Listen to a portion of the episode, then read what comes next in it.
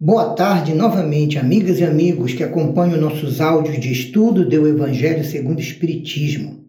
Agora vamos estudar o item 9 do capítulo 14, Honrai a vosso pai e vossa mãe, na parte das instruções dos Espíritos. É uma mensagem única de autoria do Espírito Santo Agostinho, intitulada A Ingratidão dos Filhos e os Laços de Família. E começa assim: A ingratidão é um fruto direto do egoísmo a ingratidão revolta os corações honestos.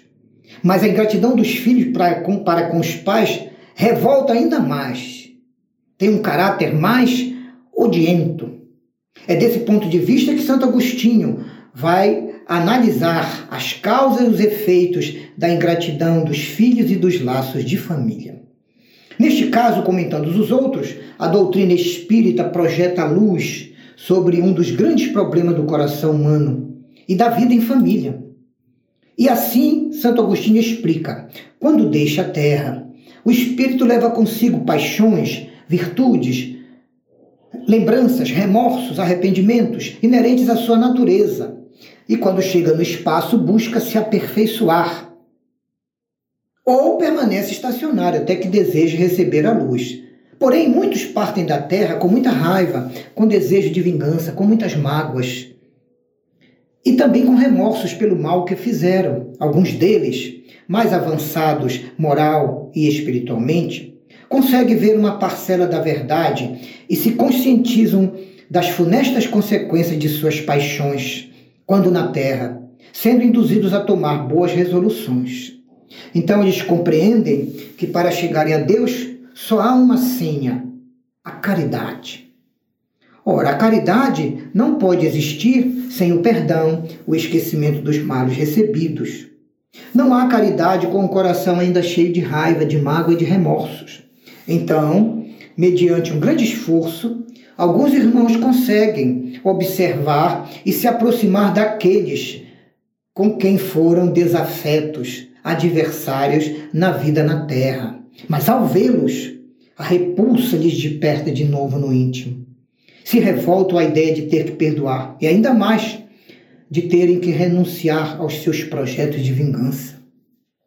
Mas, com assistência espiritual e muitas vezes o atendimento fraternal pelo diálogo nos grupos mediúnicos espíritas, eles começam a aprender como é que conseguirão perdoar aqueles que lhes destruíram os haveres, a honra e até a família. Quando se encontram, o coração deles fica muito abalado. Eles hesitam, vacilam, ficam agitados pelos sentimentos de revolta e vingança. Mas quando vence a boa resolução, quando eles decidem mudar, ajoelham-se, oram a Deus, imploram aos bons espíritos que lhes deem forças para que no momento mais decisivo das futuras provas, isto é, quando ele nascer na família e se reencontrar de novo com os seus desafetos, ele tenha força e condições de cumprir os seus deveres e obrigações e de se reharmonizar com aqueles irmãos. Após anos de reuniões, acertos, confissões, meditações, preces, comandado pelos espíritos bons, aquele espírito que está com vontade de se redimir aproveita de um corpo em preparo na família daqueles por quem ele não ainda não tem simpatia e pede aos espíritos superiores permissão para reencarnar naquele corpo que começou a se formar no seio de sua futura mãe. Como é que ele será recebido quando nascer? E qual será o seu procedimento na família escolhida? Isso tudo vai depender da sua maior ou menor firmeza na fé, nas boas resoluções que tomou porque o contato com seres a quem ele odiou no, no pretérito constitui uma prova terrível para todo aquele que ainda não tem bastante forte a vontade, vontade, firmeza, fé, perseverança e esperanças de vitória. Assim, conforme prevaleça ou não a boa decisão, ele será o amigo ou a criança problema, o menino, o filho problema daqueles dentre os quais irá viver no lar. É assim que se explicam essas repulsões instintivas que se notam da parte de certos bebês ainda para com seus pais e que parecem injustificáveis. Nada nesta nova existência provocou semelhante antipatia. É lógico que para se descobrir a causa, vai ser necessário mergulharmos no passado daquele grupo familiar e analisar o grau de responsabilidade de cada um nos acontecimentos que envolveram a família. Ó oh, espíritas, diz Santo Agostinho, compreendei o grande papel da humanidade. Compreendei que quando produzis um corpo, a alma que nele encarna vem do espaço para progredir. Compenetrai-vos dos vossos deveres e ponde todo o vosso amor em aproximar de Deus essa alma, que agora é seu filho, que é aquela criança bela e atraente, como toda criancinha, que estimula o amor e o perdão no seu coração. Por isso, vamos em frente. Essa é a missão que nos está confiada e cuja recompensa nós receberemos no futuro, na vida espiritual, se fielmente cumprirmos os nossos deveres e obrigações e fizermos um pouco mais, darmos um pouco mais de amor a esses irmãos. Os cuidados e a educação que nós, como pais, poderemos lhes dar para o seu progresso e o seu bem-estar futuro serão reconhecidos pela divina providência e pela lei de justiça. Mas devemos lembrar que a cada pai e a cada mãe perguntará Deus, quando todos nós retornarmos ao mundo espiritual: Que fizestes dos filhos que eu vos confiei à guarda? Se por causa de nosso procedimento, por nossa culpa, ele se conservou atrasado, nós sofreremos vendo-o posicionado entre espíritos sofredores, quando dependia de nós nesta vida que acabou, que ele se tornasse um espírito bom e feliz. Então nós mesmos, cheios de remorsos, pediremos a Deus de joelhos para que nos seja concedida a reparação da nossa falta para com eles. Nós mesmos solicitaremos para eles e para nós uma outra reencarnação juntos em família quando nós poderemos cercá-los dos melhores cuidados, da melhor educação, da boa corrigenda, dos bons exemplos, e então no futuro eles, cheios de reconhecimento, nos retribuirão com o seu amor.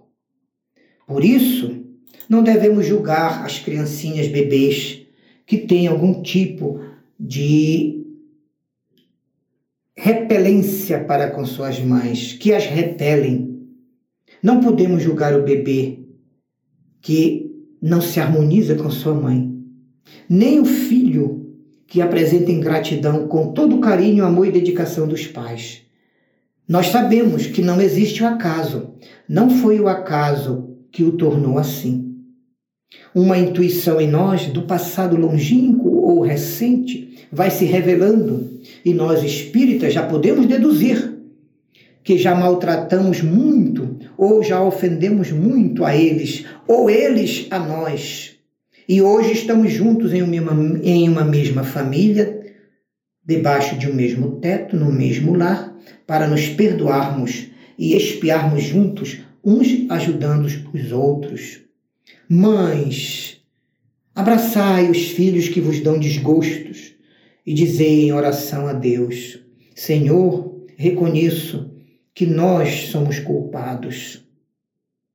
Trabalhai para fazê-los retornar a Deus, porque assim vos tornareis merecedoras dos gozos divinos que Deus ligou à maternidade e também à paternidade responsável, ensinando aos nossos filhos que eles estão na terra para progredir, para amar e bendizer, para serem felizes, não para sofrer e pagar débitos apenas, mas para experienciarem grandes vivências e se tornarem equilibrados e mais alegres e felizes. Entretanto, muitas mães, em vez de eliminar pela reeducação, pela corrigenda, os maus princípios e tendências que os seus filhos têm de existências anteriores, acabam desenvolvendo ainda mais essas tendências e princípios por excesso de mimos, de cuidados, excesso de carinho e mais tarde o seu coração ulcerado pela ingratidão dos filhos, será para elas, muitas vezes já nesta vida, um começo de provas e de expiações em relação às almas de seus filhos. A tarefa não é tão difícil quanto parece. Não exige o saber do mundo. Podem realizá-la o ignorante como o sábio. E a doutrina espírita, para todos nós, facilita muito o desempenho dessa missão árdua de paz, dando-nos na codificação as orientações e o conhecimento para sabermos as causas das imperfeições das nossas almas e por que chegamos a esse tipo de situação que exige de nós muita condescendência, muita paciência, muita dedicação, muita tolerância, mas também muita sabedoria e muita ação para cercarmos os nossos filhos de bons exemplos, de boas orientações e encaminhá-los na vida, carregando no coração deles a mensagem de Jesus, a moral cristã e, se pudermos, os princípios e postulados da doutrina espírita, porque assim eles irão conseguir, eles alcançarão a vitória. Graças a Deus, continuaremos no próximo áudio o final desta mensagem gigantesca do item 9 das instruções dos Espíritos do capítulo 14, Honrai a vosso pai e vossa mãe, que é de autoria de Santo Agostinho. Jesus nos abençoe.